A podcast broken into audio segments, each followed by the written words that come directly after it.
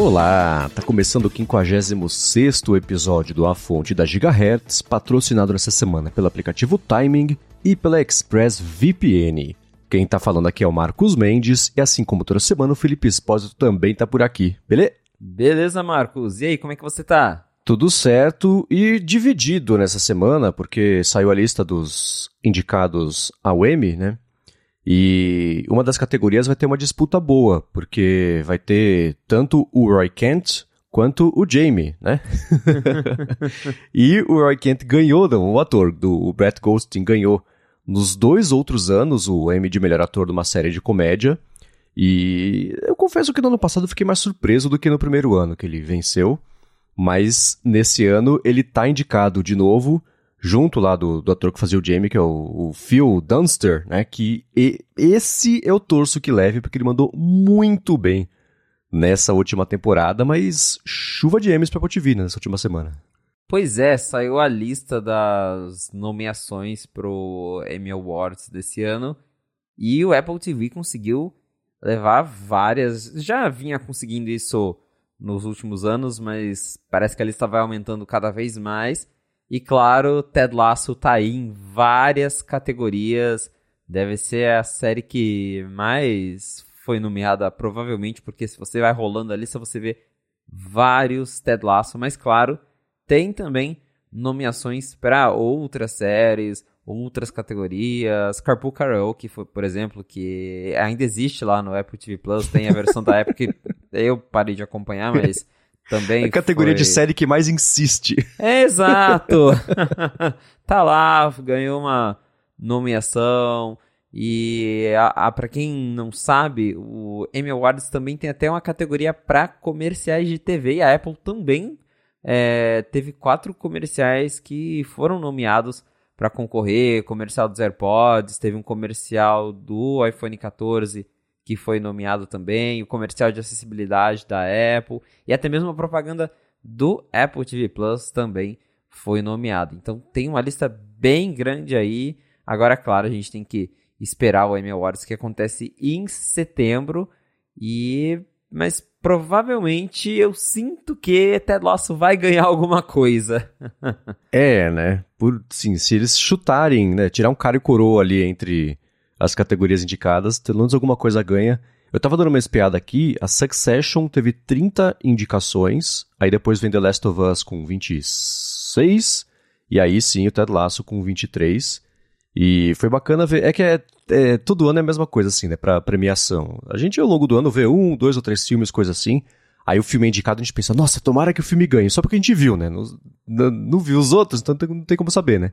Teve um ano que no Oscar eu vi todos os filmes para conseguir saber cada categoria é, com conhecimento de causa ali para quem torcer e etc.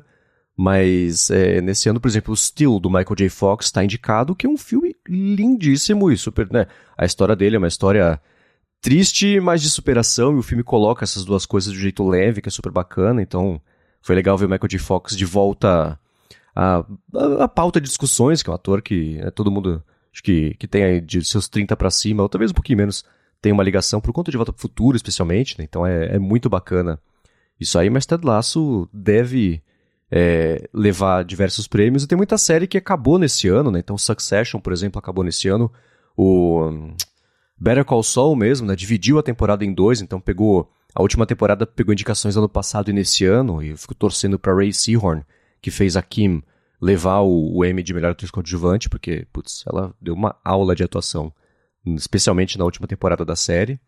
E o curioso é que logo no dia seguinte, eu acho, no mesmo dia, mas acho que foi dia seguinte ao anúncio dos indicados ao Emmy, os atores lá, o Sindicato de Atores de Hollywood também entrou em greve depois de roteiristas, e eu não sei se está confirmado ou se é uma hipótese ainda, mas que o Emmy foi adiado do final desse ano para o começo do ano que vem, para tentar fazer isso acontecer depois aí de um eventual fim da greve. Então tá bem bagunçado esse mercado, que claro que vai acabar esparramando também na Apple com o Apple TV Plus e, enfim, séries atrasadas, né, roteiristas e atores em greve, quer dizer, O negócio tá tomando proporções maiores ao invés de reduzir, como era a expectativa do mercado aí faz, sei lá, uns dois meses, quando os roteiristas entraram em greve. É, acho que já faz uns dois meses. Eu lembro que a gente já comentou sobre esse assunto aqui na fonte.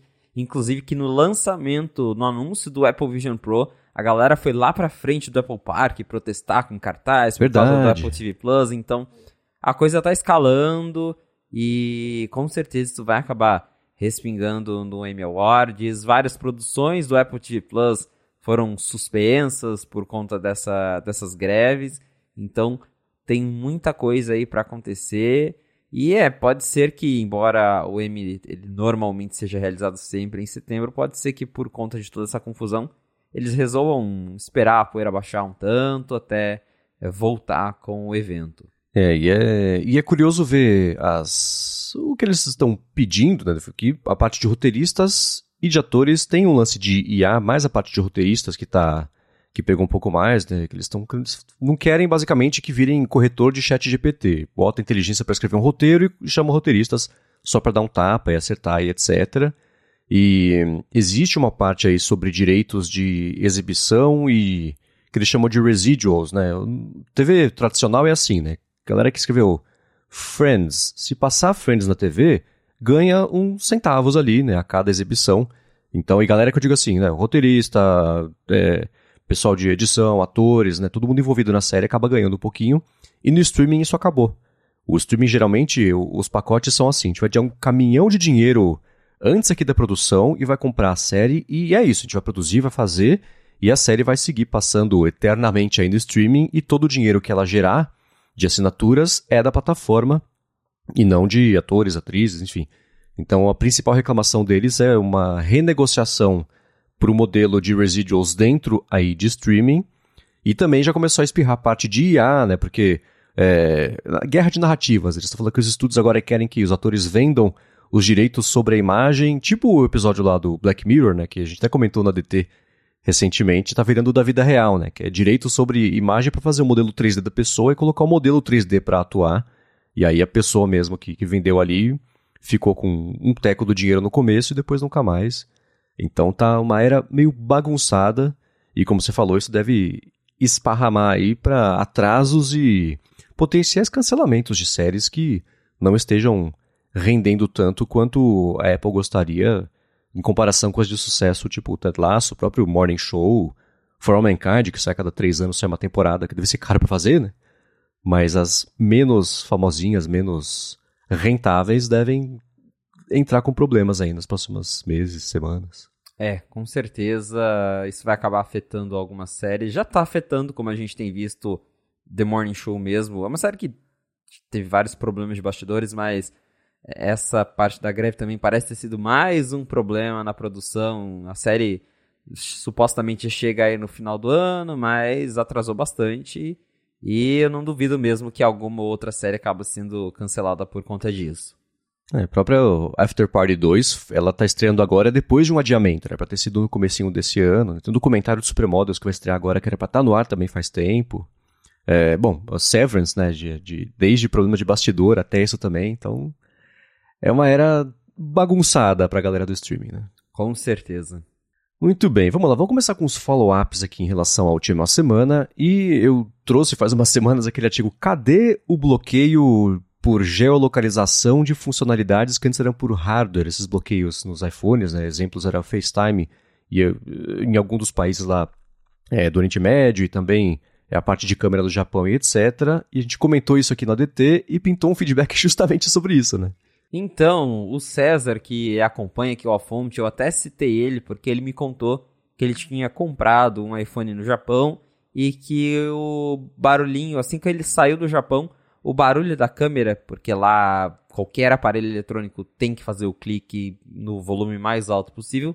Assim que ele saiu do Japão, o barulho desapareceu. Então, o celular conseguiu detectar que ele estava fora do Japão e aí que não precisava daquela função. E aí o César, depois que ouviu a gente comentando sobre isso, ele voltou e me disse que ele estava recentemente numa região sem internet, sem sinal de celular, e aí o barulho da câmera voltou imediatamente. Então, provavelmente esse recurso ele já está usando aí essa, esse novo sistema de, de geolocalização E como o celular não conseguiu identificar o lugar em que o César estava, o iPhone dele ativou o barulho para ter certeza como foi comprado no Japão. Então ele meio que volta na configuração original e possivelmente a coisa vai ser bem parecida com o sideloading. Você está lá na Europa, vai funcionar, você pisou o pezinho fora ou está sem sinal, seu iPhone já vai bloquear esse recurso de um jeito mais inteligente. Então, bem curioso isso aí. E que bom que a gente teve o relato do César para confirmar para a gente que já tem coisa no sistema usando essa nova função aí de detectar aonde você está para liberar ou não certas funções do iOS. Obrigado ao César por ter mandado. E para quem também passar por uma situação dessas, manda para a gente, que foi curiosíssimo para saber esses ajustes de geolocalização das coisas, especialmente quem tiver, por exemplo, comprado um iPhone na Europa, e aí depois que pintar esse lance aí de sideloading, etc., a gente fica bem curioso, então mandem lá no gigahertz.fm barra feedback. Lembrando que o lance da Europa que eu falei, tudo por enquanto é só suposição, tá? Mas é, é uma suposição direcionada, né? Então deve ser mais ou menos assim. Muito bem, vou começar com os temas aqui mesmo do episódio de hoje. E eu quero saber do Felipe. Na semana passada, eu, fui bem corrida semana passada, eu tive pouco tempo para acompanhar notícias é, é, na minúcia, então eu vi umas 12 notícias diferentes de update de segurança. Saiu, bugou, tirou, voltou. o que, que aconteceu os bugs de updates de segurança do iOS? Então, a Apple lançou na semana passada uma daquelas atualizações de resposta rápida de segurança que ela apresentou com o iOS 16, que é um patchzinho bem pequeno que eles lançam para corrigir assim coisas muito graves e bem específicas para não ter que atualizar o sistema inteiro. Faz algum tempo que a Apple está testando isso e agora eles começaram a liberar esse tipo de atualização. E aí saiu a atualização de segurança 16.5.1a. E ela veio para corrigir um bug do WebKit, na verdade uma falha de segurança que a Apple diz que vinha sendo explorada ativamente para invadir aí dados dos usuários, executar códigos maliciosos no sistema. Só que assim que essa atualização saiu e o pessoal começou a instalar nos aparelhos, a atualização quebrou o funcionamento de vários aplicativos que usam justamente o WebKit. Então, basicamente, qualquer aplicativo que exibia uma página web parou de funcionar. O pessoal começou a instalar e aí deu um problemão, porque basicamente a galera ficou sem conseguir usar redes sociais, alguns aplicativos de banco também usam WebKit, então foi um problemão. Um dia depois que essa atualização foi lançada, a Apple tirou ela do ar. E aí, uma curiosidade é que no, nos ajustes, desde quando a Apple lançou esse recurso de atualizações rápidas de segurança, ela colocou nos ajustes do iOS uma opção que você consegue reverter essa atualização, você consegue tirar esse patch do seu celular. E aí a Apple instruiu, a Apple confirmou já no, no dia seguinte que ela estava trabalhando para relançar esse patch e que até lá eram para os usuários retirarem o patch do aparelho. Então é bem interessante que a Apple pensou já nessa opção de você retirar esse patch. Talvez porque justamente como ele é feito para emergências, pode ser que a Apple não tenha tempo para testar do jeito que ela testa uma atualização normal, e aí, sabendo disso, ela já deixou um botão de remover a atualização para evitar algum problema mais sério que, como a gente viu, aconteceu. Lembra que a galera falou que Facebook parou de abrir, Instagram, Zoom, vários apps pararam de funcionar.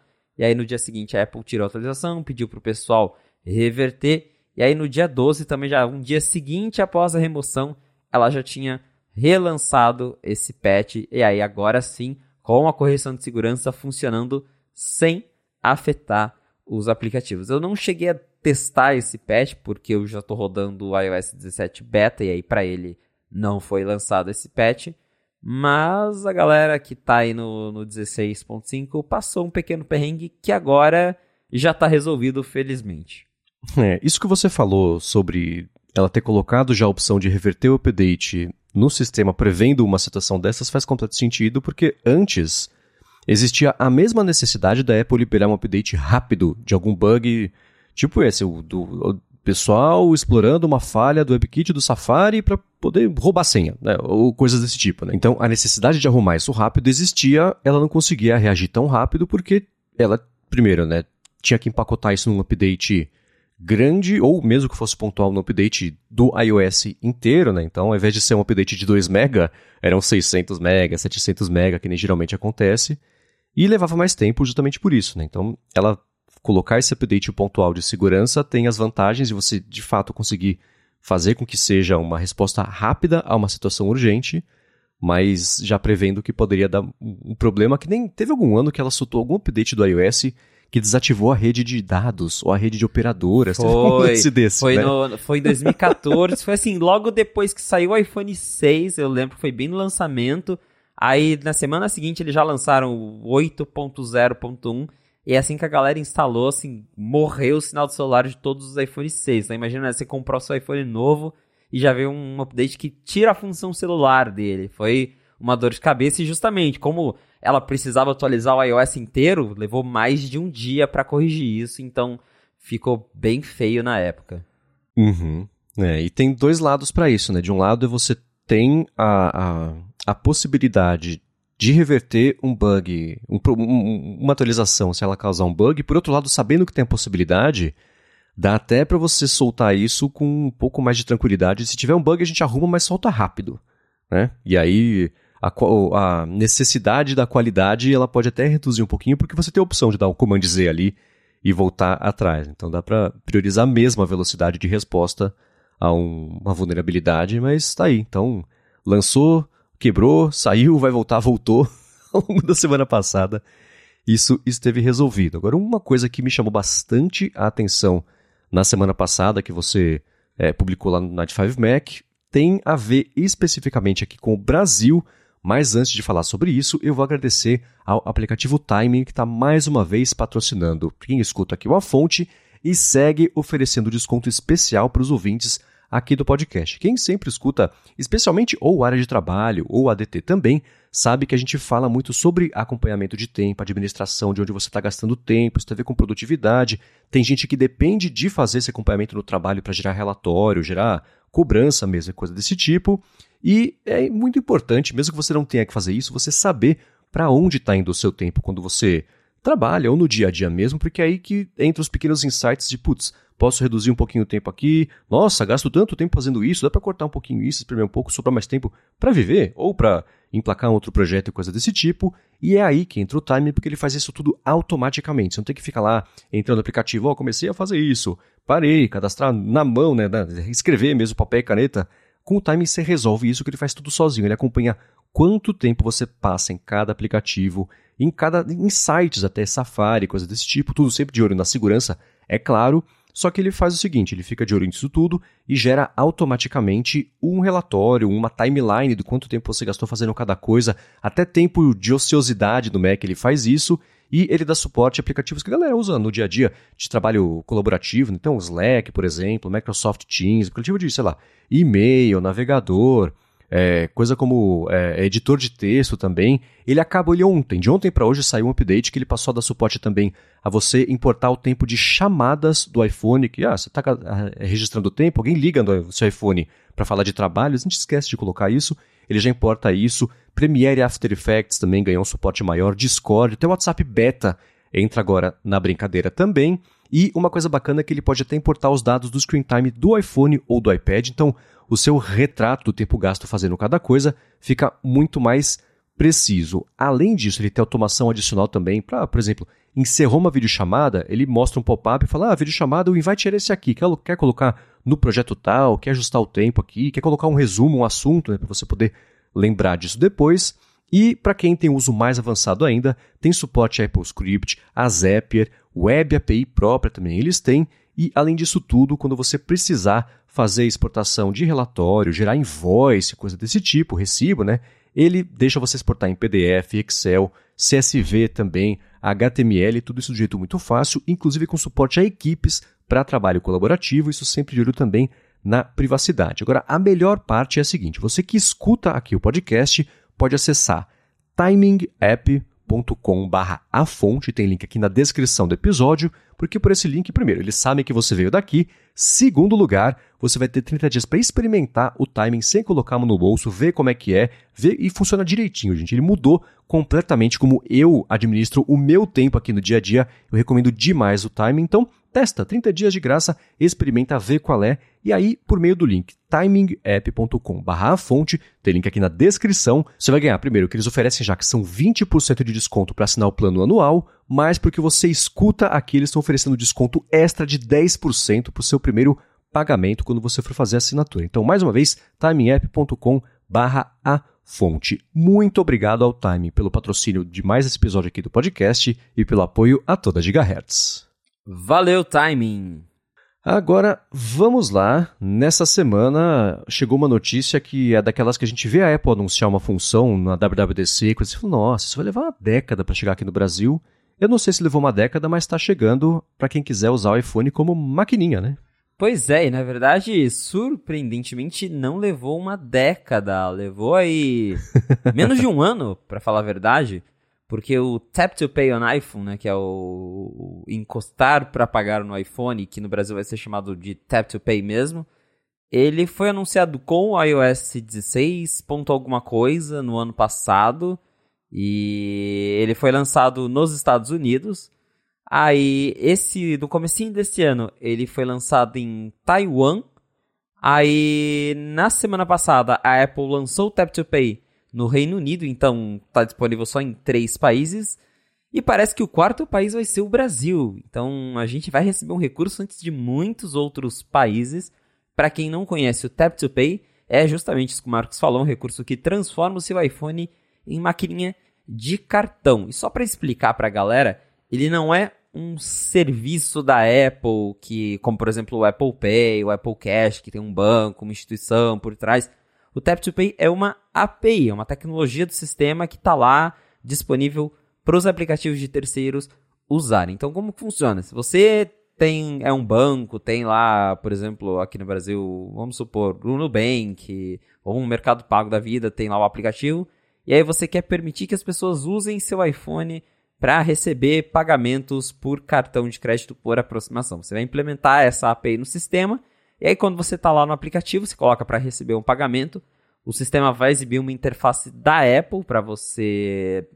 Basicamente, vai liberar o NFC do iPhone para a pessoa, para o teu cliente encostar o cartão dele, ou até o iPhone, um celular Android com um NFC configurado. E aí você faz o pagamento usando ali só o celular. Eu cheguei a testar o Tap to Pay quando eu estava lá na, na Califórnia recentemente porque nas Apple Stores lá dos Estados Unidos eles já usam o Tap to Pay. Então, se você vai pagar com Apple Pay, você encosta direto no iPhone do vendedor da loja e o pagamento é feito ali já usando essa nova interface. É bem legal, funciona bem, tem umas animações bonitinhas. E tá vindo para o Brasil em breve, não tem data ainda, mas a Infinity Pay, que é uma dessas plataformas de pagamento que você se cadastra lá para quem tem empresa e aí você consegue vender através dessa plataforma, eles estão convidando algumas pessoas, alguns clientes, para testar o Tap to Pay. Então, para quem foi convidado, já está funcionando, mas ainda não é algo disponível para todo mundo, até porque a própria Apple ainda não anunciou, mas quer dizer que está vindo muito em breve. E por um lado é bastante surpreendente ver a Apple trazendo isso já para o Brasil logo assim rápido, né? Menos de com menos de um ano desde o lançamento nos Estados Unidos. Mas por outro lado, faz bastante sentido porque aqui no Brasil o, os pagamentos por aproximação, né, o contactless, como eles chamam lá fora, já é uma coisa bem difundida. Então aqui muita gente já usa aproximação, é uma coisa bem popular e acho que faz sentido, é bem estratégico trazer isso para o Brasil. É bem diferente lá nos Estados Unidos, em que a galera ainda usa tarja em 2023. Eu mesmo passei alguns perrengues com isso lá, mas tá aí a notícia. O Tap to Pay tá vindo para o Brasil. Supostamente aí o, o, primeiro a primeira empresa, a primeira plataforma a suportar vai ser o Infinite Pay, mas eu não duvido que outras plataformas já estejam trabalhando junto com a Apple para o lançamento oficial, que ainda não tem data, mas considerando que eles estão convidando já a galera para testar, acredito que o lançamento vai ser muito em breve. É, isso eu achava que ia demorar muito. Primeiro porque, bom, quem acompanha as coisas da Apple, especialmente que tem a ver com dinheiro, sabe que geralmente as coisas ou demoram ou não chegam, né? Por exemplo, aquele lance de pagamento rápido de, de passagem de metrô, de ônibus, que tem lá fora aquele Rapid Payment System lá, que você costuma catraca, pá, já passou. É um jeito mais rápido ainda do que só o Apple Pay. Hoje em dia, por exemplo, em várias, vários lugares, as catracas já têm a aproximação do jeito tradicional de você fazer o pagamento, então dá para usar Apple Pay, mas era um outro sistema, e isso nem chegou aqui no Brasil, né? Mas a, você falou certo, a parte de pagamentos com maquininha, especialmente para pequenos comércios, que é se você juntar os pequenos comércios, é uma coisa gigantesca no país, né? O Brasil é um dos que mais tem isso no mundo. Então, lançar isso aqui, dá para ver que estrategicamente para a Apple foi uma. Um, era uma prioridade mesmo, porque tem muito dinheiro. Aí eu dei uma espiadinha aqui, eu encontrei, olha que engraçado, eu encontrei aqui é, dados que mostraram. É de 2020, então vai saber como é que mudou no pós-pandemia, né? Mas que o Chile foi, era o país de, de pagamento com, é, sem contato onde o pessoal mais usava aqui na América Latina e depois vinha o Brasil. E isso, é, aí que tá, isso em volume de transação. Então, no Chile, em 2020, foram 29 bilhões de dólares contra 18 bilhões aqui no Brasil. É, então, tem, tem essa diferença. Vamos ver se no Chile isso sai em breve, né? Mas é bacana ver porque aí, é, certamente, eu não sei se no Android já tem um serviço que seja parecido. Eu sei que muitos telefones Android são usados como maquininha em estabelecimentos, né? Tem até telefone Android que é a própria maquininha mesmo de cartão junto do telefone, saíram os modelos assim, que era então, o aspecto era engraçado, mas a gente deve começar a ver isso bem em breve por aí.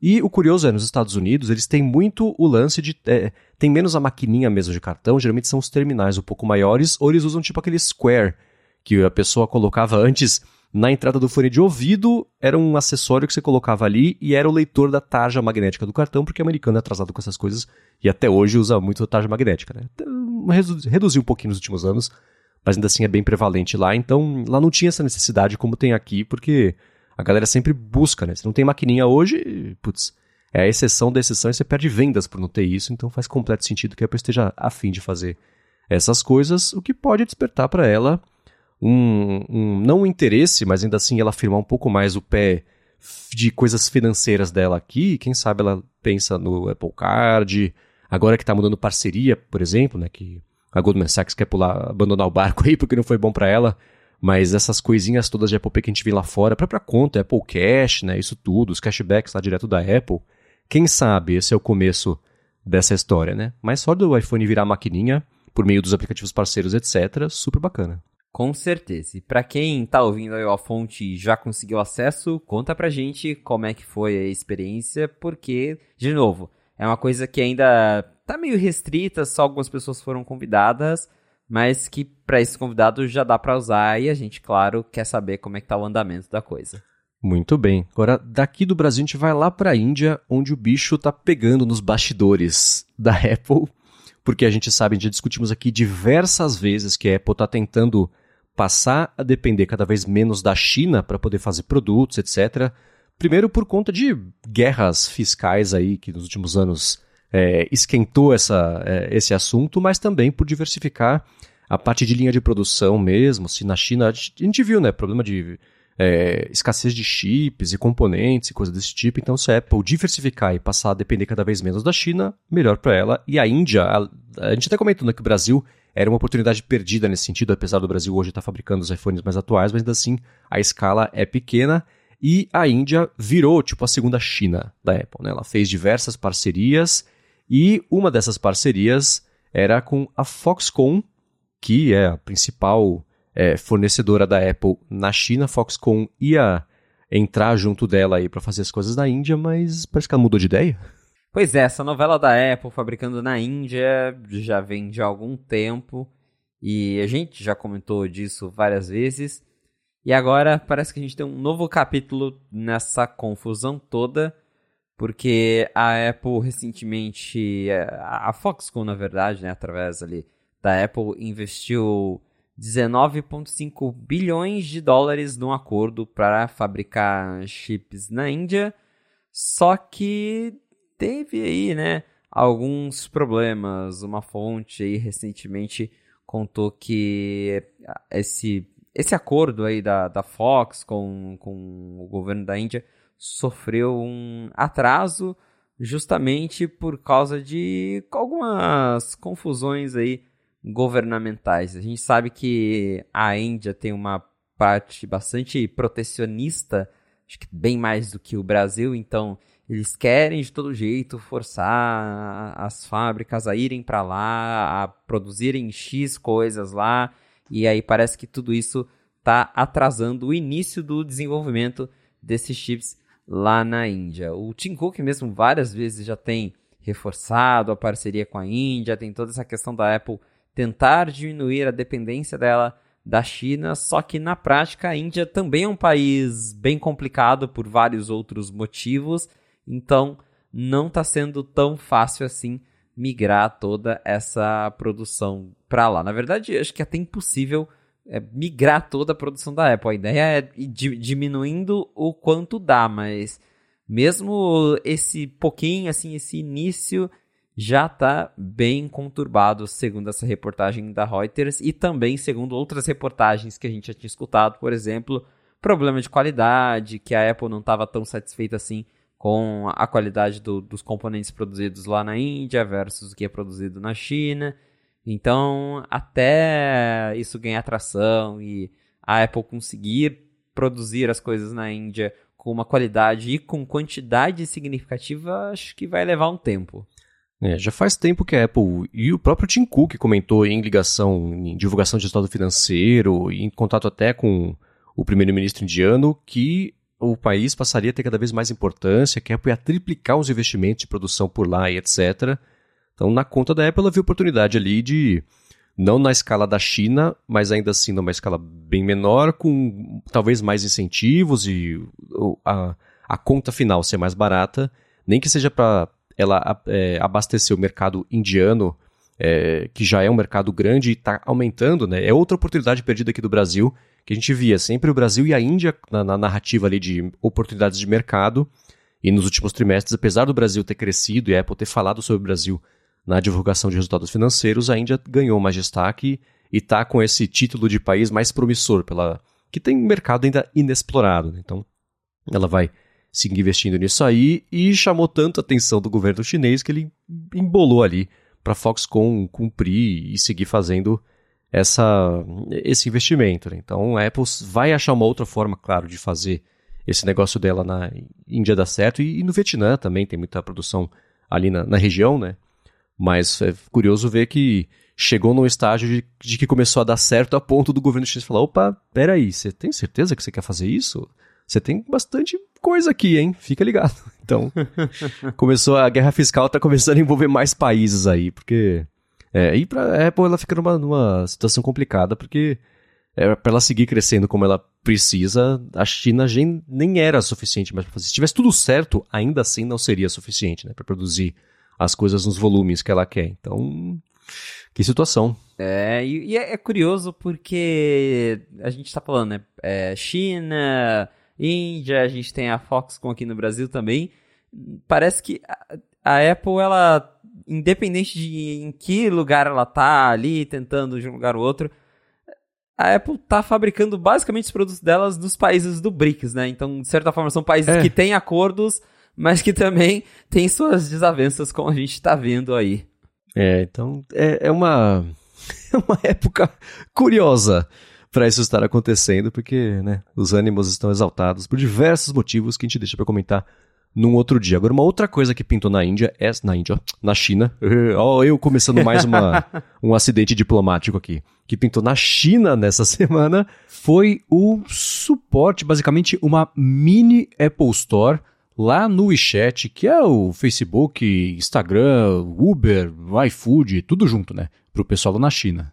Então, o WeChat, para quem não conhece, é supostamente um aplicativo de mensagens, mas que virou um tudo em um da China. Então, lá eles usam o WeChat para pagar, usam o WeChat para comprar, usam o WeChat para pedir delivery. E se você pensa no WhatsApp no Brasil, é algo 10 vezes maior, porque o WhatsApp, embora aqui no Brasil a gente usa para mandar mensagem, eu mesmo, eu marco dentista por WhatsApp, eu mando mensagem pro restaurante por WhatsApp, só que é mensagem. E o WeChat ele vai além disso, porque ele tem uma interface de mini aplicativos mesmo que existem dentro do aplicativo principal do WeChat. E a ironia é que a Apple lançou um mini aplicativo da Apple Store para o WeChat. Qual que é a ironia disso? É porque segundo as guidelines da App Store, você não pode criar um aplicativo que age como uma App Store. Então você não pode ter um aplicativo que oferece mini aplicativos, justamente a Apple não deixou a Microsoft lançar o, o serviço ali de, de streaming do, do Xbox, na verdade, agora tem, mas é pelo Safari e tudo, eles não conseguiram lançar na App Store, porque a Apple falou: não, a gente precisa aprovar cada aplicativo individualmente, porque se a gente não consegue aprovar cada um, vai contra as regras. E agora não só o, o WeChat pôde burlar isso, como a Apple tá usando essa feature proibida para bem próprio. Então, tá, com certeza é algo que alguém vai usar nos tribunais contra a Apple algum dia. Eu já tô até vendo isso. Mas tá aí. E por que, que a Apple tá fazendo isso? Porque justamente o WeChat é o aplicativo mais usado da China, não tem como estar na China sem suportar o WeChat, então a Apple precisa do WeChat existindo para iPhone lá para os chineses. E é uma dupla ironia, né? A Apple não só passando o pano na, na expressão que a gente usa aqui para esse aplicativo, como também aderindo a ele para não ficar de fora desse, dessa galera toda que usa o WeChat lá na China. É, essa é uma, não admissão, sei lá, mas estrategicamente isso é muito relevante porque mostra que nem a Apple, com o poder que ela tem, o peso que ela tem, influência, etc., conseguiu ficar de fora desse. De, é, super app virou um termo meio, meio vazio hoje em dia. Hoje todo banco fala que é super app porque tem loja. Não é isso, né? Mas o primeiro verdadeiro super app, porque tem sentido, ela é gigantesca, né? Ela tem basicamente tudo que a gente tem do lado de cá do mundo, eles têm um, uma coisa paralela deles lá. Então vai desde a Weibo, que é tipo o Twitter, tem a. a enfim, né, o, o, mensageiro mesmo virou esse, essa coisa gigantesca. Eles são donos da, acho que Supercell, que tem o Clash of qualquer coisa. Então eles são muito. Na parte de jogos são muito grandes. Tem um monte de investimento, tem grana no Discord. Eles são gigantescos, têm braços e dedos aí em vários mercados. E o poder deles é tão grande que é, é, nem a Apple, com o esquema que ela tem, que sempre foi é, bastante é, é, tendencioso pelo lado da própria Apple, conseguiu usar esse peso para ela se estabelecer desse jeito lá. Então, esse lançamento por lá, ele é muito interessante. E é claro que assim que saiu a notícia, né, o, o como é que ele chama lá? O, o Tim Sweeney. Tim Sweeney, exatamente. Pegou o link da matéria do Night 5 Mac, mandou para os advogados e falou: gente, coloca na pastinha aí de argumentos para a gente fazer no processo, né? Isso sem dúvida rolou. Mas é, isso deve ser parte de um plano ainda maior de, de descentralizar tudo isso, claro, dentro ainda do, do poder e influência que a Apple tiver e regras, etc. Pra, vai ser, é, um, é um experimento gigantesco, né, com um mercado enorme, mas é, é, não vai ser a última coisa que a gente vê dela, da Apple quebrar um pouquinho os serviços ou por onde você compra as coisas dela, especialmente na China, que é um mercado que a gente sabe que é, assim como a Índia, mas por outros motivos, é também é promissor e sempre foi muito curiosa a relação deles com tecnologia, né? Não tem Facebook lá até hoje, né? Tem o Weibo, é, que é o, seria o Twitter, não tem o Google, Google funciona do jeito limitado lá, então é, é, tudo meio bloqueadão lá, a gente sabe disso, né? Então, curioso, curioso, né? A Apple ter conseguido contornar as restrições do governo e ter achado um jeito que ela própria combate para estar por lá, né? Então, faça o que eu digo, não faça o que eu faço. Exato, e falando em Apple passar pano, a gente teve uma notícia dela passando aí um pano ou não tendo visto, a gente não sabe exatamente, mas outra notícia que repercutiu é que a Tesla parece que tem usado um sistema próprio de pagamentos dentro do aplicativo deles, para quem tem os carros da Tesla, para você assinar conteúdos premium, porque para quem não sabe, os carros da Tesla, eles têm alguns recursos que se você quiser, basicamente você tem que assinar para ter esses recursos no seu carro.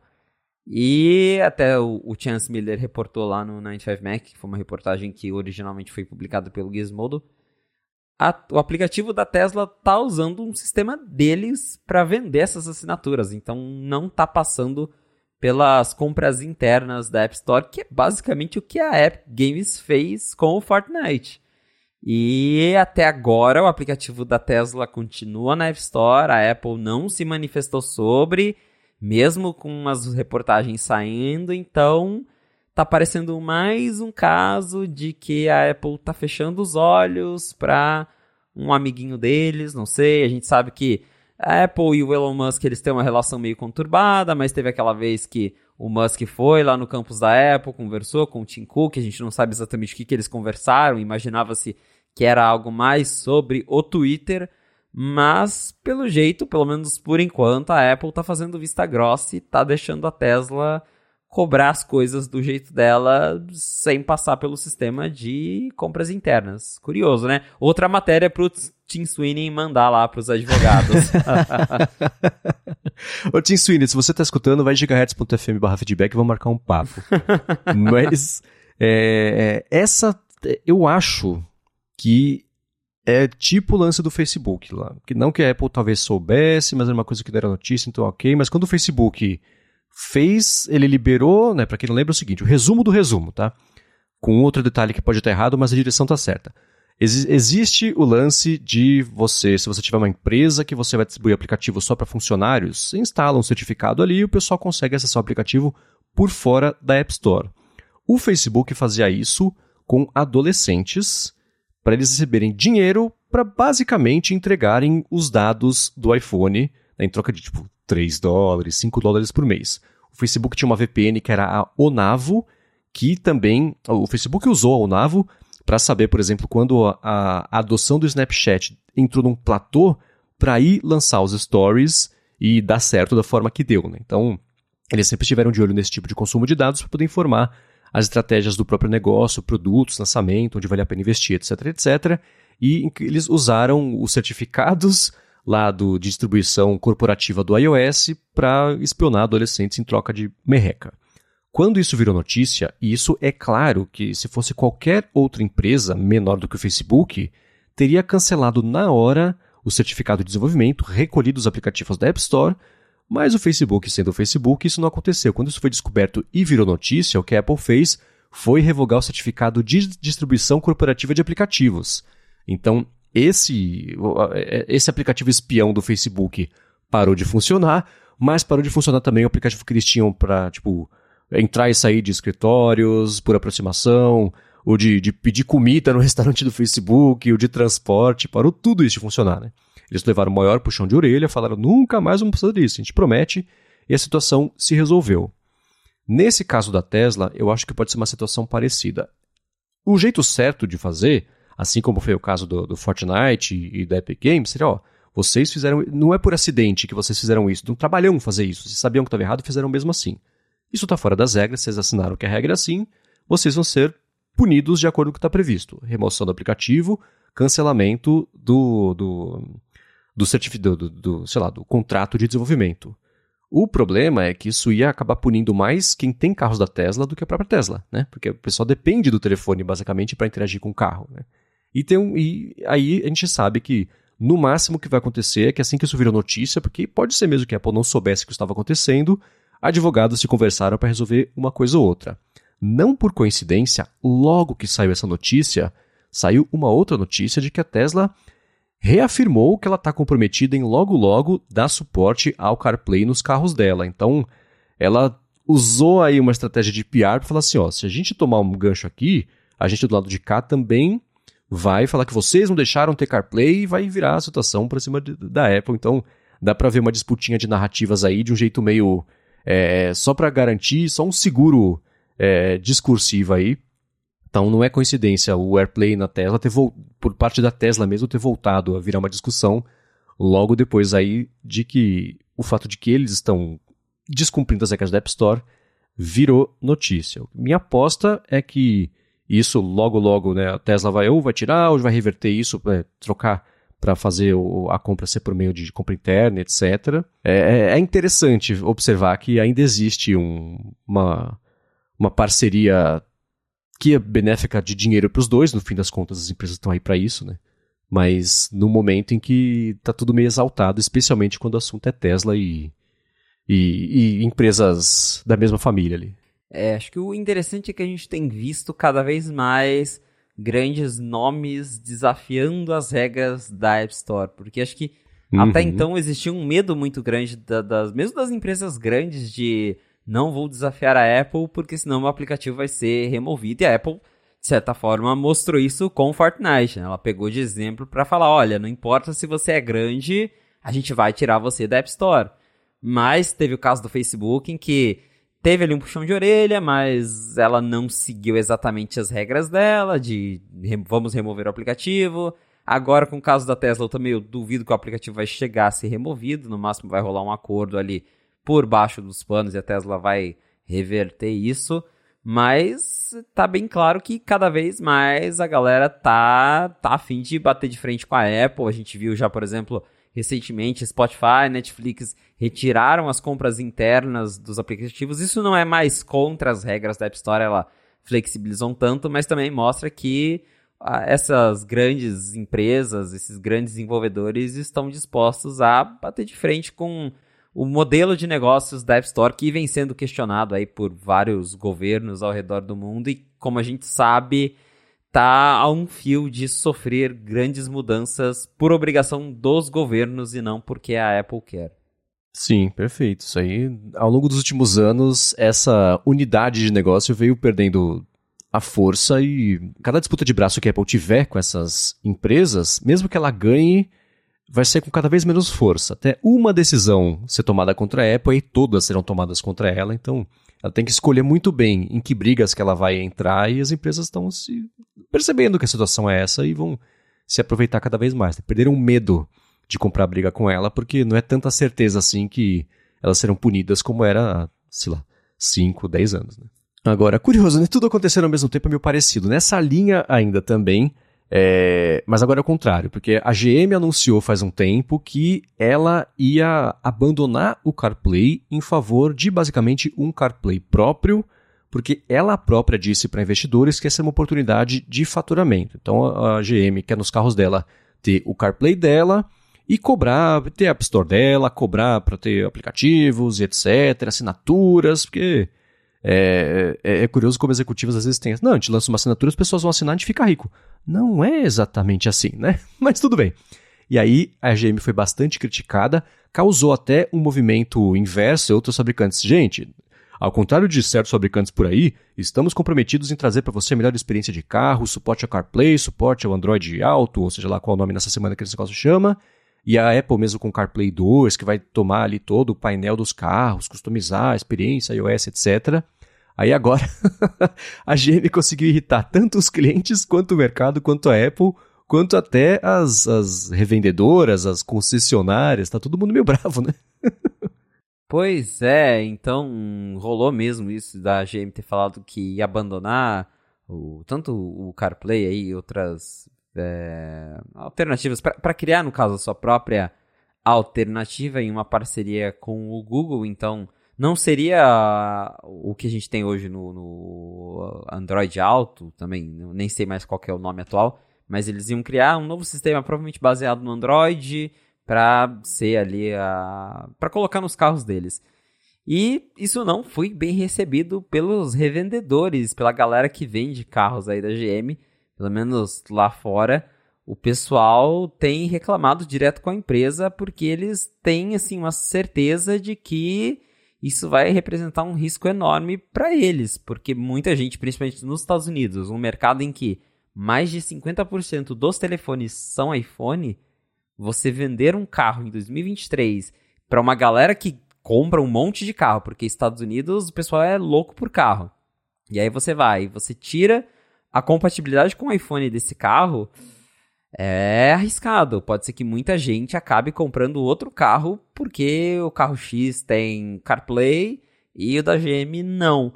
Então é bem interessante ver que os revendedores estão tendo que pedir para a GM, pelo amor de Deus, não tire o suporte do CarPlay, porque isso pode afetar as vendas, embora, como você diz, né, na cabeça dos executivos vai dar super certo lançar o sistema e a assinatura deles e todo mundo vai usar e ninguém vai sentir falta do CarPlay. Quando eu estive lá nos Estados Unidos, eu também pude perceber que realmente o CarPlay é algo muito grande, você vê todo mundo usando E uma grande fabricante assim que não tem é Tesla, e porque a Tesla tem ali, né, o tablet deles, o sistema próprio e ainda assim todo mundo reclama justamente que a Tesla até hoje não dá suporte ao CarPlay. Então, se a GM realmente vier a tirar o CarPlay, porque claro, ter o CarPlay envolve pagar uma licença para a Apple, com certeza vai ter um impacto negativo aí na como os próprios vendedores de carro já estão prevendo, deve ter um impacto negativo nas vendas. É, eu tentei achar aqui rapidinho, eu não consegui, mas acho que foi na WWDC do ano passado que no palco eles falaram, no palco, no palco do, do vídeo, eles falaram que, ah, tipo, 30%, 40% das pessoas consideram o CarPlay essencial na hora de escolher que carro que elas vão comprar já prevendo, claro, isso aí. Eu achei 30%, 40% um valor meio grande, né? Você, 40% das pessoas dizendo que se não tiver CarPlay não vão comprar o carro. Achei ok. É, tem uma coisa também assim, Estados Unidos é um mercado bem diferente do mercado brasileiro. Lá carro é muito mais barato, né? Então, é, e, e, o mercado ele é mais amplo, mais barato, as pessoas chegam lá com dinheiro e elas têm de fato a opção de escolher que carro que elas querem. A gente aqui chegando com assim, ó, oh, escuta, tenho, sei lá, não sei quanto custa o carro, 80 mil. Com o que que vem? Ah, vem com rodas, senhor. Bom, se é o que dá, é o que dá, né? E pronto, você compra o carro só porque tem rodas e beleza, né? Lá você tem um pouco mais de escolha, né? Então, dá para ter o luxo de você falar, putz, esse aqui tem CarPlay, esse aqui não, eu vou escolher esse aqui, né? Mas ainda assim achei meio alto esse número, então, especialmente por lá, saber que as concessionárias estão bravas porque elas sabem que as pessoas vão chegar, não vai, vai ter CarPlay, isso pode ser um fator para não vender o carro, né? É, é, mostra como desde o começo essa decisão que já tinha sido tomada como estabanada, de fato está se provando assim, né? Porque até quem lida todo dia com a venda de carro está falando, ó, não é só consumidores que dizem que está errado, isso aqui está errado mesmo, a gente sabe, você vai parar de vender carro porque não tem isso aí. Então, de todos os lados, a GM está com uma pressão um pouco maior aí para fazer alguma coisa a respeito disso, nem que seja falar que ao invés disso passasse agora para os carros elétricos, vai ser um plano de não sei quantos anos, etc. Mas cada vez mais dá para ver que esse plano dele de faturar 25 20 bilhões de dólares até 2030 com assinaturas não vai ser assim não, né? Não é tão fácil assim, né? É, não é tão fácil assim. E um detalhe curioso é que no ano passado a Apple anunciou aquela nova experiência do CarPlay que a gente até hoje não sabe direito quando chega. A Apple disse que ia vir em 2000 e no final de 2023 para os carros de 2024. E, e, até hoje ninguém mais falou nisso, nem na, nessa WWDC a Apple não falou nada sobre esse novo CarPlay, mas eles mostraram lá na época um slide com a, as fabricantes que supostamente se comprometeram em aderir a esse novo formato do CarPlay. Aí tinha Ford, Audi, Volvo, Honda, Nissan, Mercedes, Ferrari. Não tinha nenhuma marca da GM ali, então talvez já era um indício de que a, Apple já por baixo ali dos panos já sabia que tinha esse interesse, né? Ou até a GM já manifestou para a Apple que não tinha esse interesse em seguir a parceria para seguir em frente aí com o seu próprio sistema. Cenas para os próximos capítulos, mas considerando a repercussão, quem sabe a GM mude de ideia, né? Pois é. Agora, também sobre carros, a Apple nessa semana, ou nas últimas semanas, enfim, recentemente, voltou a investir e a crescer a equipe dela que está liderando, ou que está lidando, na verdade, com a parte de, seja lá o que é o projeto automotivo da Apple, ninguém sabe se é o sistema, se é o carro, se é uma coisa no meio do caminho, mas ela tinha cortado uma galera em abril. Não sei que diferença faz, né? Cortar em abril e voltar em julho, mas ainda assim, parece que está voltando agora aí a ter mais gente envolvida nessa operação dela. Né? É, esse projeto do carro da Apple é uma montanha russa, porque a gente tem umas matérias que falam, ah, a Apple vai quase matar o projeto. Aí passa alguns meses, a Apple tá voltando com o projeto. Vem aí, não vem mais. Acho que esse é o nosso novo rumores de headset. Agora a gente volta aí com os rumores do Apple Car, porque é um projeto muito é algo, é algo muito experimental dentro da Apple, nem eles sabem direito o que, que eles querem fazer, porque já teve reportagem falando que a Apple quer lançar de fato um carro para competir com a Tesla. Já teve gente falando que a Não Apple. faz o menor tá... sentido. Pois é, então. Ainda mais a Apple.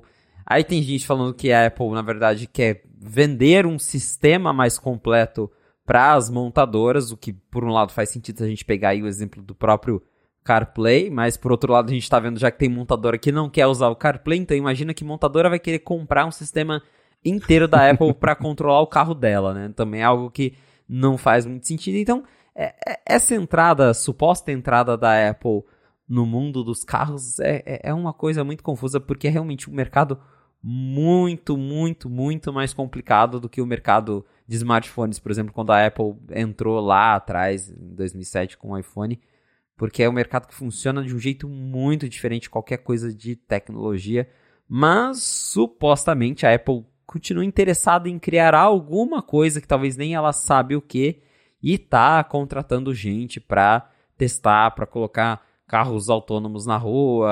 Ela até mesmo tem ali o, os carros do próprio Apple Maps que ela coloca em alguns países e que ela usa esses carros também para coletar outros dados que podem ser úteis para ela criar ali o seu sistema de carros. Mas por enquanto é um grande experimento que, como eu disse, acho que nem a Apple sabe aonde isso vai dar. É mais um, um desejo, talvez, ali do Tim Cook ou de alguém na Apple de, assim como vamos lançar um headset, vamos fazer algo de carro, mas que ninguém sabe se é carro, se é sistema, ou se não vai dar em nada, né? É, esse projeto, tô caçando aqui, começou em 2014, então são 10 anos para fazer. Então a esse ponto eles já gastaram tanto dinheiro que é bom lançar qualquer coisa para recuperar que seja nada desse valor investido. Ele passa por levas, né? Tem a era, a, a época, a temporada de contratações. Então, a Apple contrata a fulana da Tesla, contrata o cara da Ford, contrata o cara de não sei onde. Dá seis meses, pessoa da Tesla foi embora, carro da, carro da Ford foi embora. Tem essas levas de contratações e demissões, né? mas muito executivo. A gente vê da, da própria Apple, ah, fulano que cuidava disso agora está no projeto Titan. É, fulano que estava aposentado voltou para lidar com o projeto Titan. Então, tá indo e vindo e, ó, pelo que a gente sabe, a própria Apple já mudou de ideia. Se vai ser um carro, se vai ser um sistema, se vai ser outra coisa. Uma época ia ser carros disponíveis para a pessoa usar como se fosse é, aluguéis curtos de carro, tá na rua ali, se destrava ele, o carro vira suas preferências, ar-condicionado e AirPlay para ver sua coisa da Apple TV, depois mudou nada disso. Então esse é alguma coisa, porque faz tempo que tem rumores sobre isso, mas ninguém sabe exatamente aí o que, que é. Né? Esse lance dela ter voltado a testar os carros, ou ter aumentado de novo a equipe de teste de carros, pode indicar uma nova fase final, de que está na hora mesmo de aumentar os testes para poder depois lançar alguma coisa nisso. A gente sabe que a Apple tem terrenos enormes lá no meio do nada, que são pistas de, de, de testes, né? Então, é, ela está aumentando de novo a quantidade de pessoas numa área de testes, quer dizer que ela segue investindo nisso ainda, e está se vendo numa situação que está próximo de lançar alguma coisa. O que, que é? Talvez a gente descubra aí na WWDC do ano que vem, do outro. Eu lembro que na, na no evento do relógio, para anunciar o relógio, a Apple reformou uma rua na lateral do, do teatro lá, falando, não, aqui que ela vai mostrar o carro dela. Não era nada disso, era só para conseguir receber a imprensa numa rua que estava desburacada. E, e beleza. Né? Então é curioso ver mais uma vez esse assunto. E agora que o headset foi lançado, só tem ele, de grande rumor, né? Exceto que a gente vai falar já já. Mas de projeto mesmo, categoria nova de produto, etc., só tem ele. Então me pergunto o que, que vai acontecer depois que a Apple lançar, seja lá o que for que ela tá para anunciar nisso aí, do que, que vai viver o Mark Gurman, né? Mas tirando isso. aí a Apple assim vai é ter que fazer porque... geladeira igual a Samsung, né?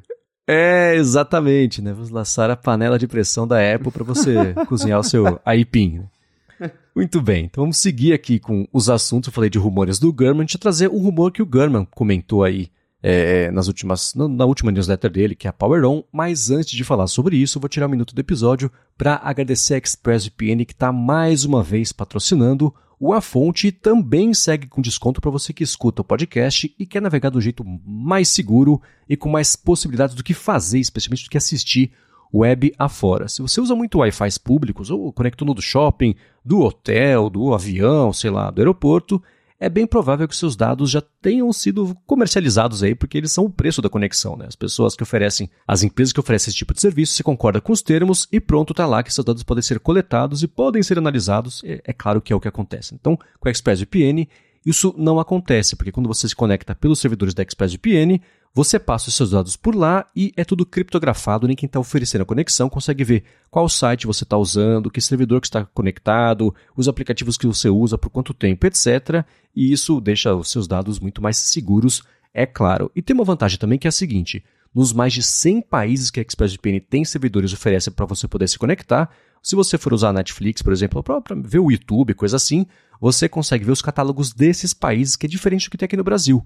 Então, por exemplo, eu, já comentei várias vezes, uso o HBO Max pela Croácia, porque lá tem o The West Wing, que não tem aqui no Brasil, e quando a HBO Max mudou para Max nos Estados Unidos, parou de funcionar a conexão por lá. Então sempre tem um jeitinho de você ver exatamente uma série, um conteúdo, um filme, alguma coisa que não está aqui no Brasil, e o contrário também. Você vê uma coisa que só tem aqui no Brasil, viajou, está bloqueado, Vai lá na ExpressVPN, conecta pelo servidor do Brasil e pronto, você volta a, ser, a ter acesso a esse conteúdo que está pagando para ver. Então você consegue tirar plano proveito aí da sua mensalidade. Para conhecer mais sobre a ExpressVPN, faz o seguinte, vai em expressvpn.com barra a fonte. Por meio desse link, você vai ter 30 dias também para experimentar a ExpressVPN e ver como é fácil instalar no seu telefone, no seu tablet, no computador, na TV também, dependendo do modelo. E aí, para contratar o plano anual, vai ter três meses de graça só porque você acessou por meio do link expressvpn.com barra a fonte, link também na descrição do episódio. Muito obrigado ExpressVPN pelo patrocínio de mais esse episódio do A Fonte e pelo apoio a toda Gigahertz. Valeu ExpressVPN! Muito bem, vamos lá. De acordo com o Sr. Mark Gurman, teremos mais cedo do que o pessoal esperava chips M3. O M2 mal foi lançado em todos os computadores, acabou de anunciar para o computador aí na WWDC, mas chips M3 já estão a caminho. Isso vai na categoria de surpresas ou de, ué, não foi assim todos os últimos dois, três anos para você? é, na verdade, não chega a ser uma surpresa, acho que pelo contrário, porque tinha muita gente esperando o M3 já na WWDC, a gente até cogitou isso, porque o M2 foi anunciado na WWDC 2022. E aí agora parece que a coisa atrasou um pouco e o M3 vai chegar só no final do ano. Então, segundo Gurman, a Apple vai fazer o evento dela em setembro, como todo ano, vai lançar novos iPhones, Apple Watch e em outubro pode rolar um segundo, ou melhor, terceiro evento, porque já teve a WWDC. E nesse evento a Apple anunciaria o chip M3 e, claro, os primeiros Macs M3. E aí, de acordo com ele, a gente vai ter um iMac M3, um MacBook Air de 13 polegadas M3 e um MacBook Pro, o modelo de entrada com 3 polegadas, com chip M3. Ou seja, os primeiros modelos a serem atualizados, claro, vão ser os modelos de entrada que ganharam o M2 já há bastante tempo. Então, porque no começo desse ano a gente teve o MacBook Pro que foi atualizado com o chip M2 Pro, a gente teve o Mac Studio, o Mac Pro agora na WWDC com essas variantes mais poderosas do M2. Esses provavelmente só vão ganhar o M3 no ano que vem. Então, assim como né, nas outras vezes a Apple começou a atualizar a linha pelos modelos mais básicos, também vai ser o caso esse ano. E pelo que a gente tem escutado, o M3 ele não vai ter uma, um grande salto de performance comparado ao M2, que também já não era um grande salto comparado ao M1, mas a Apple deve continuar focando em eficiência energética, principalmente porque o M3 ele vai ser construído com um processo de 3 nanômetros, então principalmente para os MacBooks isso deve representar ainda mais bateria, consumo de energia bem menor. Mas para quem está esperando mais performance, aquela coisa de é 50% mais rápido, provavelmente não vai ser assim. Vai ser um upgrade mais discreto. Mas a notícia é essa aí. Em outubro, provavelmente nós teremos os primeiros Macs com o M3. E para mim a coisa mais, mais esquisita é que a Apple acabou de lançar um MacBook Air M2, o modelo de 15 polegadas, ele tem o mesmo M2 do modelo de 13, e aí agora ela vai atualizar o de 13, mas não vai atualizar o de 15, isso parece meio estranho. E ao mesmo tempo, esse MacBook Pro de entrada que, na minha opinião, nem deveria mais existir, mas como os próprios executivos da Apple já disseram, é um produto na linha deles que está vendendo, então enquanto tiver gente que compra, vai continuar na linha. Mas para quem tá esperando aí comprar um desses Macs de entrada, já dá para tentar segurar até outubro, porque provavelmente teremos novos Macs com o chip M3. É, é, é, é, curioso ver como já faz 15 anos que a gente fala assim, não, a Apple tá só arrumando a linha dela, daqui a pouquinho vai estar tá tudo um jeito mais fácil de você escolher qual que você quer, etc. Porque todo computador que você pensa, bom, eu posso comprar esse, ele tem isso, mas não tem isso. Então, no caso do MacBook Air, né, tem, você quer o de 15 ou você quer o mais rápido? Né? Então vai ser... E o MacBook Air de 15, se tivesse ratinhos rodando em rodinhas ali dentro dele como processador, as pessoas comprariam, porque é a leveza que todo mundo quer num tamanho maior do que o de 13, que sempre foi tido como pequeno, apesar do MacBook Air ter aí uma década o título de Mac mais vendido de longe aí da, da linha da Apple, né? Então, é, ela tendo acabado de lançar o de 15, ele vai vender sozinho se não tivesse processador. Ele não ligasse, ele ia vender sozinho só porque é o MacBook Air de 15. Então, o de 13 vai passar a vender menos tendo o mesmo chip. Ok, você põe um chip mais novo, você é, puxa um pouco da, dessas vendas para essa galera, então até nesse quesito faz sentido. Mas é claro que se eu tivesse comprado um MacBook Air de 15, eu ia estar. Tá, pô, nem chegou o negócio, ele já tá aí olhando para uma desatualização. Desatualização não, ele vai continuar rápido, etc. Tudo que a gente sempre comenta, mas ainda assim é, é uma situação meio chatinha, né? Tirando isso, é claro que, que a Apple ia, ia anunciar é, esse MacBook Air novo com o M3, assim como foi com o M2, assim como foi com o M1, não é exatamente uma grande surpresa. E é, a parte de Mac está chegando próxima de uma coisa que eu falei que até que de iPhones isso poderia acontecer no futuro, que é o seguinte, né? Anuncia com o release e só. Né? Eu, queria poder entrar numa loja da Apple e comprar o iPhone com o, os upgrades de hardware da semana. É que está tudo sempre evoluindo. Se esperar um ano para fazer o salto de, de evolução tecnológica, é bacana do ponto de vista de, de, de, de marketing, não daquele jeito que eu até comento na DT, não do jeito é, de falar que marketing engana as pessoas, mas de como você vai mercadar o produto, né? De como é que você promove ele, quais são os argumentos de venda, etc. Então, você segurar, represar de ano em ano um avanço tecnológico, bacana. Você cria um evento quando você lança alguma coisa. Mas seria ótimo se, putz, no meio ali da, da, da do iPhone 13 para o 14 sair um upgrade de hardware que dá para você colocar no mercado é, e fabricar, põe e, e beleza, né? Então os MacBooks eu acho que está chegando meio perto disso, assim. Ele é um MacBook com o processador do ano, que é mais rápido que o anterior. Não é uma grande evolução, uma grande mudança. Mas se nem telefone mais o pessoal compra de ano em ano, computador muito menos. Então, se a cada ano evoluir, que seja 10, 15% velocidade, desempenho, é, consumo de bateria e etc., para quem comprou o computador faz 5, 6 anos e comprar esse, beleza, né? Aí sim o salto sempre vai ser grande. Então, é, nem faz sentido, eu acho, ficar comparando é, do M1 para o M2, do M2 para o M3, porque não é a métrica que importa para quem vai comprar. O que importa para quem vai comprar é entre esse e o que a pessoa tem, que provavelmente, nesse caso, não vai ser um M2. Né? Então, ok, eu fico contente de ver que esse ciclo de, de upgrades de hardware do Mac está tá acontecendo de um jeito tão frequente quanto o de iPhones, ao invés de ser como era na época da Intel, né? Que é assim, ah, MacBook Pro ah, vai sair um dia aí um atualizado ou atualizava com nada, né? Ah, agora a versão nova tem um clock meio por cento maior e, sei lá, você pode comprar agora com 32 GB de RAM. Isso não, não é evolução, né? É uma evolução meio lateral. Então, bacana que vai rolar o M3, mesmo com que seja 10% mais rápido que o M2. Na comparação com o próprio M1 ou com o chip Intel, que provavelmente quem vai comprar o M3 ainda tem, é um salto maior ainda do que era na época do M1. Então, fica bom para todo mundo, né? É, acho que computador, principalmente, as pessoas não trocam com tanta frequência. Até a gente que tá aqui com, mexendo com tecnologia, a, a, troca de computadores costuma demorar. O Marcos, esses tempos aí, tava com um MacBook Pro de 2015, né? Se eu não me engano. Aham. Uhum. Então a gente vê que demora. Eu mesmo eu fui do Pro 2017 pro Air 2020 e agora tô com o Pro de 2023. Então são trocas mais passadas e aí a, as diferenças acabam sendo mais notáveis porque você não faz esse upgrade de ano a ano, e acho que essa é a realidade para a maioria das pessoas. E o que eu tenho mais curiosidade sobre é, tudo isso do M3, do, dos novos Macs, é mais sobre o iMac mesmo, porque a gente já comentou várias vezes que a Apple decidiu por algum motivo pular a versão M2 do iMac, ele nunca ganhou uma versão com M2, a gente não sabe o motivo oficial, mas os rumores dizem que ele vai ganhar uma versão M3 e como a gente também já comentou e o Gurman reforçou isso na última newsletter dele, é que o iMac vai ganhar uma versão com tela grande, com tela maior, porque a Apple tinha antes o iMac de 21 e 27 polegadas.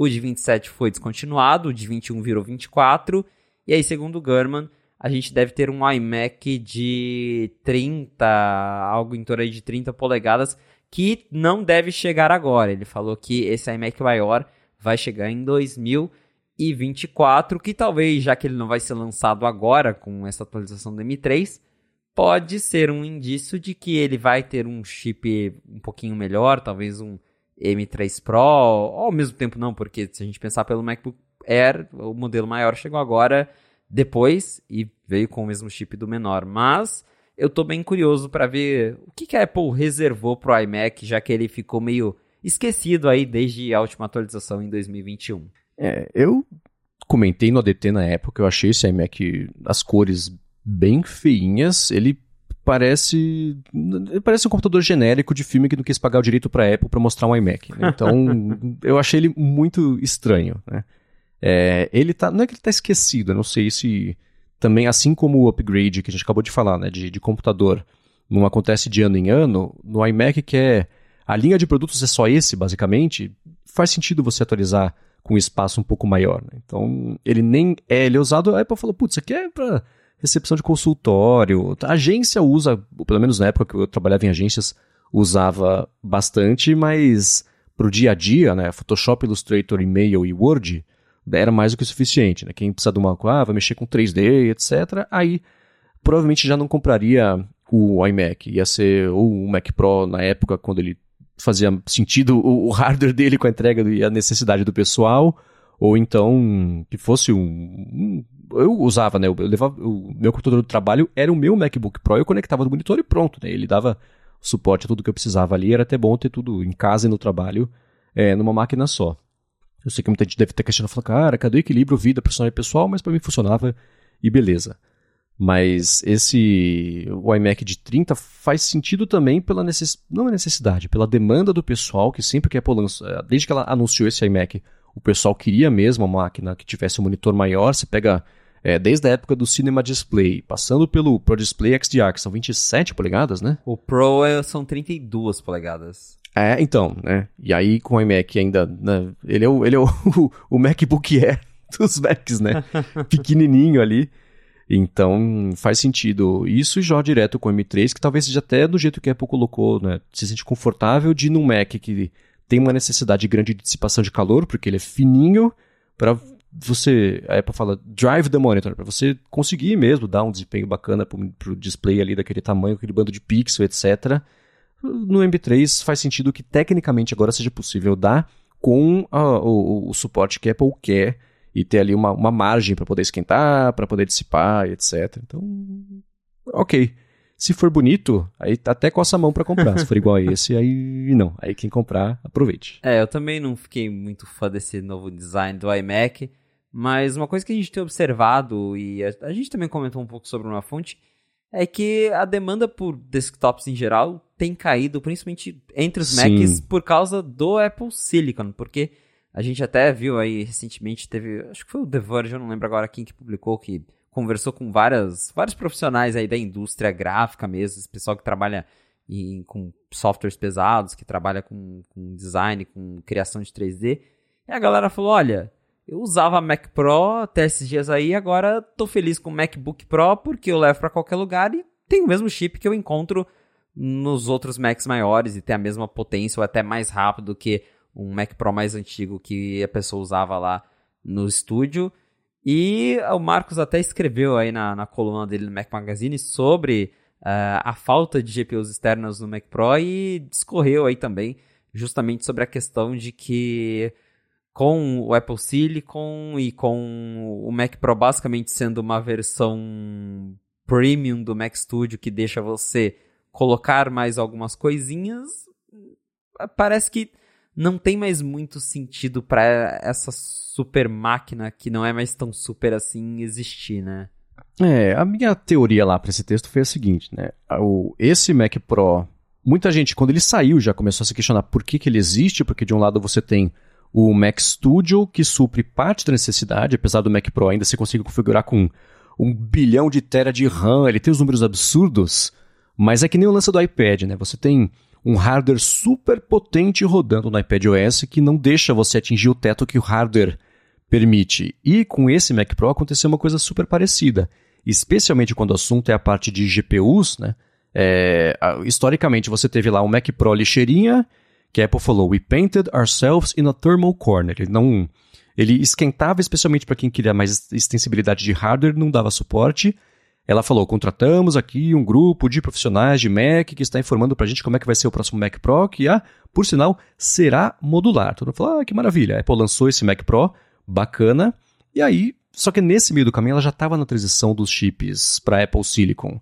E os chips Apple Silicon foram concebidos num mundo em que as coisas não são externas, é tudo no chip. CPU, GPU, memória, etc. Então a Apple tomou essa decisão e ao mesmo tempo o mercado começou a migrar para, primeiro lá, até eu falei na matéria do Mac Magazine, o esquema de pirâmide de criptomoedas com as GPUs, depois treinamento de modelos de IA também com GPUs, né? NVIDIA acabou dando uma sorte danada que duas vezes, sem querer, ela acabou virando o, o combustível aí dessas revoluções tecnológicas cada uma com a sua proporção.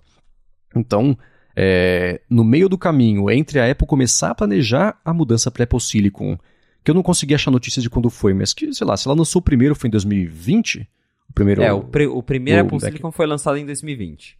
É, vamos imaginar assim, quanto tempo que a Apple precisou planejar para mudar o processador dos Macs, incluindo a arquitetura de x86 para ARM. Não é uma coisa de um ano, não é uma coisa de dois, então, chutando dois anos, 2018 ela começou a planejar essa mudança para Apple Silicon.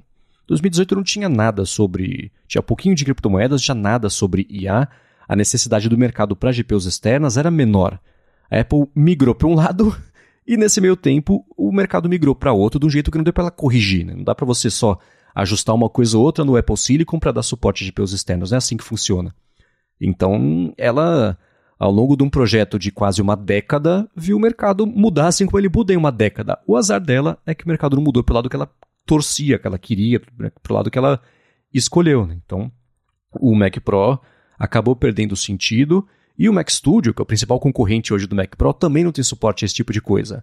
Mas ele, por conta de preço, ele faz até mais sentido pelo que ele entrega a necessidade de grande parte do mercado profissional versus o, o Mac Pro, que segue tendo. A gente vê, né, a Apple fazer a ah, campanha. Aqui, ó, Star Wars, Star Wars Day, ó, aqui, é todo mundo usando o Mac Pro para fazer as, as, lutas de sabre. Ó, aqui, Grammys, esse ator, esse ator, esse, esse produtor de música aqui fez todas ah, tudo no Mac Pro dele também. Então o mercado tem isso, mas no dia a dia mesmo tem coisas tipo isso que fazem tanta falta que o produto deixa de fazer sentido. Então, das duas, uma. Ou a Apple errou e vai lá, pode no, no M3, no M4, específico para o Mac Pro, quando tiver lá o, o processador. Qual que era o que ela cancelou? Que eram quatro chips o, juntos, basicamente? Seria Ultra. o Extreme. O Ultra é o que está hoje Extreme, no Mac Pro. Isso.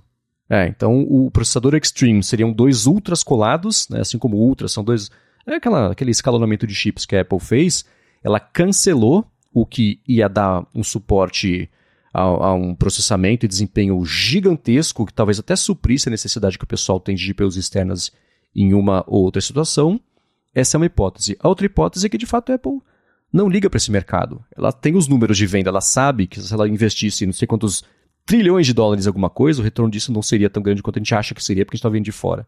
Então pode ser que, assim como o negócio de IAs que a gente falou, talvez a Apple só não queira estar no mercado da Siri ser uma IA super inteligente, talvez ela não queira está nesse mercado também que é suprido por GPUs externas e beleza. O resto do mercado todo é, é mais rentável para ela de qualquer jeito, mas que isso deixa o Mac Pro nessa, nesse limbo de utilidade, isso é claro que deixa, né? É, a gente. O futuro do Mac Pro sempre foi uma coisa meio incerta. E não é à toa que os gaps entre um lançamento e outro são bem grandes. E me parece que, vendo essa versão Apple Silicon que a, a galera esperava tanto e não parece ser o que o pessoal esperava. E vendo o Mac Studio, eu acho que eventualmente o Mac Pro vai acabar sumindo da linha, porque com a ideia da Apple, com o Apple Silicon, ter esse computador super modular não é mais algo que bate muito com os planos da Apple. Então eu vejo mais, eu vejo mais futuro no Mac Studio pensando na estratégia da Apple do que de fato com o Mac Pro. Sim, sim. E um ponto mais técnico sobre isso é que é o seguinte, tá? Por que, que tem que ser da NVIDIA, né? A, a NVIDIA virou essa, essa, basicamente a única fornecedora, tanto para o mercado consumidor final, quanto para os laboratórios e, e parte de, de, empresarial mesmo de fornecimento de GPUs, é, porque ao longo dos últimos anos, a, a NVIDIA tem até a CUDA, que é uma linguagem específica para você ter acesso direto a tudo que a GPU possibilita para você poder fazer não só o treinamento dos modelos, mas usar mesmo, né? Você é, é, programa, eu, eu, vejo muito isso, né? Ah, ferramenta de IA que faz não sei o que lá em imagens, está disponível o projeto aqui, você pode usar no Google Colab, por exemplo. E você depende de ter máquinas. No Colab não, que é na nuvem, mas assim, se você for usar localmente, você precisa ter uma, uma GPU da NVIDIA, senão não funciona o projeto. Né? Ele é e, e, muito, entre muitas ele é programado em CUDA. É que nem você querer, sei lá, rodar um aplicativo programado para o iOS numa calculadora. Não vai funcionar. então tem essa questão técnica mesmo de por que, que hoje o mercado depende da NVIDIA para isso. E a gente sabe que a Apple não é muito fã de depender de terceiros para nada, né? Tá aí a transição do próprio Intel para Apple Silicon que comprova isso, mas é uma outra um outro item na lista de apostas que a Apple fez em si mesma para o mercado que não dependia dela e agora cada vez mais vai passando o tempo, depende cada vez menos dela. Então ela corre o risco de ficar para trás, mesmo que seja para um nicho do mercado, é um nicho importante, né? Um nicho que está ditando aí, pelo que parece, como é que vai ser a evolução do mercado de tecnologia no longo prazo. Era bom a Apple estar tá com um pezinho nisso, mas parece que nesse momento não é exatamente uma prioridade para ela, né? É, acho que realmente não é um caminho que a gente vai ver a Apple seguindo, pelo menos não tão cedo. Pois é. Agora, um caminho que talvez a Apple siga, que a gente pode encerrar aqui o episódio de hoje falando, é sobre uma matéria que você escreveu lá no, no de opinião no Net5Mac, ficou bem bacana, sobre rumores do iPhone 15 Pro e desse, desse festival de rumores, o que, que você, de fato, quer ver no iPhone, quais são os que importam para você. Ficou bem bacana a coluna. Quer falar sobre ela? Sim, claro. É, eu escrevi né, um artigo falando de, em meio a todos os rumores de iPhone 15 Pro, tem dois que eu me importo.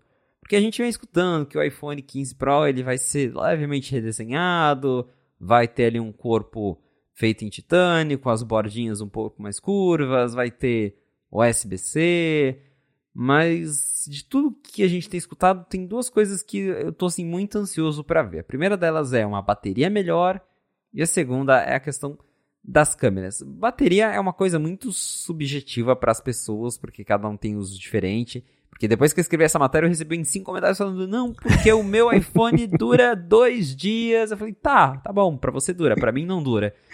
E, e eu fiz o comparativo com o 13 Pro Max, que era o meu anterior, e o meu anterior durava mais fazendo o mesmo uso que eu tenho hoje. Então, pra mim, ficou pior. E eu usando o Galaxy S23 Ultra, eu vejo que ele consegue ter uma autonomia bem melhor que a do iPhone 14 Pro Max, fazendo ali mais ou menos as mesmas coisas, tirando várias fotos durante o dia, vendo vídeos. Eu mesmo uso muito a câmera e aí eu acabo sentindo eh, essa, essa deficiência na bateria com o iPhone 14 Pro Max. E aí eu reclamei, eu espero que isso seja uma das novidades para o iPhone 15, porque saiu recentemente uma notícia falando que a Apple vai aumentar em cerca de 10% a capacidade da, das baterias dos novos iPhones, e aí você soma isso com a eficiência do chip A17, que também vai ser construído aí num, num processo de 3 nanômetros, segundo os rumores, então a gente deve ter chips mais eficientes que vão gastar menos energia.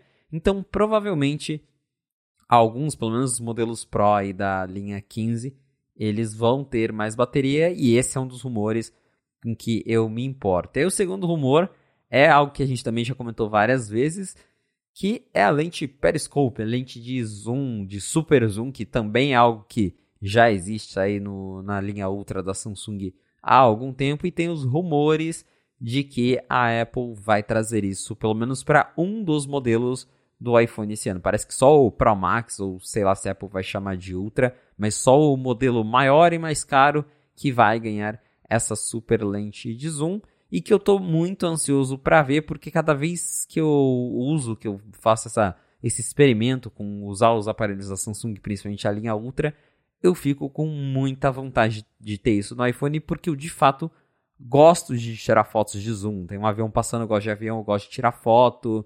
É, ou até mesmo foto da minha gata. Quem tem bicho em casa sabe que, principalmente gato, que você chega perto e sai correndo. Então, quanto mais você conseguir tirar né, uma foto com um zoom bom, melhor. E eu tenho usado bastante o zoom do meu Galaxy S23 Ultra para isso. E o iPhone faz já um tempo que ele está estagnado ali no zoom de três vezes, que até algum tempo era. A Apple foi aumentando em 0.5, né? Ele começou com 2, aí depois de uns anos foi para 2.5, agora está em 3, mas não chega nem perto de um zoom de 10 vezes como é o que a Samsung hoje oferece. Então, de tudo, é, ter o USB-C vai ser legal, ter ali o design novo que, segundo os rumores, com o Titânio vai deixar o iPhone mais leve, pô, legal. Mas o que eu me importo mesmo é isso. Eu quero um iPhone com mais bateria e com mais câmera. E aí, claro, é algo que eu reforcei na minha matéria é eu, de certa forma, não sou um parâmetro porque eu troco de celular todo ano. Lançou iPhone 15, vou ter, lançou o 16, vou ter. Então, eu admito que é mais difícil notar melhorias e eu já nem espero mais tanto isso porque eu sei que a mudança de um ano para outro não vai a Apple não vai reinventar a roda do iPhone 14 para o 15, mas eu realmente espero que em termos de bateria e que em termos de câmera a gente tenha grandes novidades nesse ano. É, quando eu vi o título da matéria, eu falei, bom, o contato com os telefones da Samsung já deve ter colocado ele como um dos itens vai ser o lance da câmera mesmo. É, tem, assim, né, olhando do ponto de vista das decisões que a Apple toma para esse tipo de coisa, é, a gente sempre viu ela falar sobre ela fazer alguns tipos de, de, de, mudanças, de upgrades, quando ela consegue dar um suporte bacana a isso. Do tipo, é, ah, a câmera agora você tira foto com um gigão de megapixels. Mas entre você tirar a foto e fazer o processamento e liberar o shutter para você tirar uma segunda foto, né? Ela sempre priorizou a rapidez disso. Eu não estou falando que da Samsung demora, não é isso. Meu ponto é, do lado dela, a decisão sempre foi assim: quanto que a gente consegue fazer upgrade sem ter que abrir mão de coisas que a gente conquistou e evoluiu até hoje para poder liberar os recursos. A parte de fotografia, não só isso do zoom, mas tem, a gente já comentou algumas vezes aqui sobre o tanto de, de, de aspectos que dá para melhorar bastante, né? Coisa do tipo. Hoje em dia, a minha percepção é que se eu quero tirar foto do pôr do sol com os seus tons de laranja e roxo, etc., costumava ser mais fácil, ou melhor, costumava dar para fazer. Hoje em dia, não, porque as otimizações, não sei o que lá, não, não. O iPhone, quando você abre a câmera, ele sempre tenta nivelar o que é o branco de acordo com a condição atual da luz. Mas a condição atual da luz, ela influencia no que é o branco. Se você falar que o branco é branco, você acaba perdendo esses tons e coisas que aplicativos de terceiros, por exemplo, oferecem. É, hoje na câmera nativa não dá pra fazer, mas você quer tirar uma foto rápida, tipo o modo gato, né? Você viu, você quer estar tá com a foto pronta.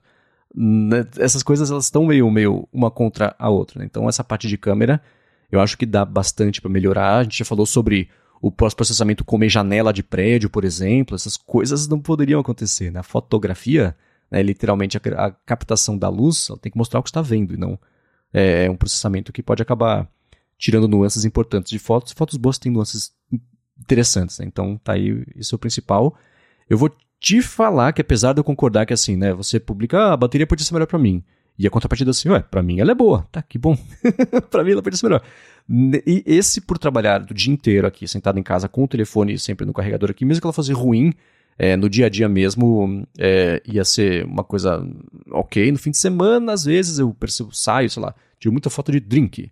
Eu, né, dia seguinte, se eu precisar carregar, aí sim é, eu fico sem. Mas para mim, na minha lista de, de melhorias pessoais aqui, quando já faz uns, uns, uns, dois ou três anos que as baterias foram caindo ali né, na lista de prioridades para mim também. Sem dúvida, o lance da câmera é o principal, talvez por ser o que eu mais uso. Você falou, por exemplo, sobre como a Dynamic Island ao longo dos anos, dos anos, né? Dos meses desse último ano, é, é, ela passou de novidade a função e ok, né? É, ainda acho que tem assim, existe a oportunidade de tirar mais proveito dela, especialmente o hardware dela ficando menorzinho e, e as possibilidades que isso é, é abre para a interface da Dynamic Island expandir e você ter um pouco mais de interação, etc. É uma coisa que eu vi o pessoal comentar na própria WWDC, né, que a Apple teve aí de setembro até agora, basicamente, para encontrar pequenas formas de evoluir o que significa você interagir com a Dynamic Island, o que ela proporciona e que o pessoal esperava um pouco mais disso, mas a gente tem sempre um retrato do presente, né? Pode ser que com o novo iPhone pintem coisas novas e aí ela fala: "Ah, escuta, inclusive a Dynamic Island agora faz isso para todo mundo", né?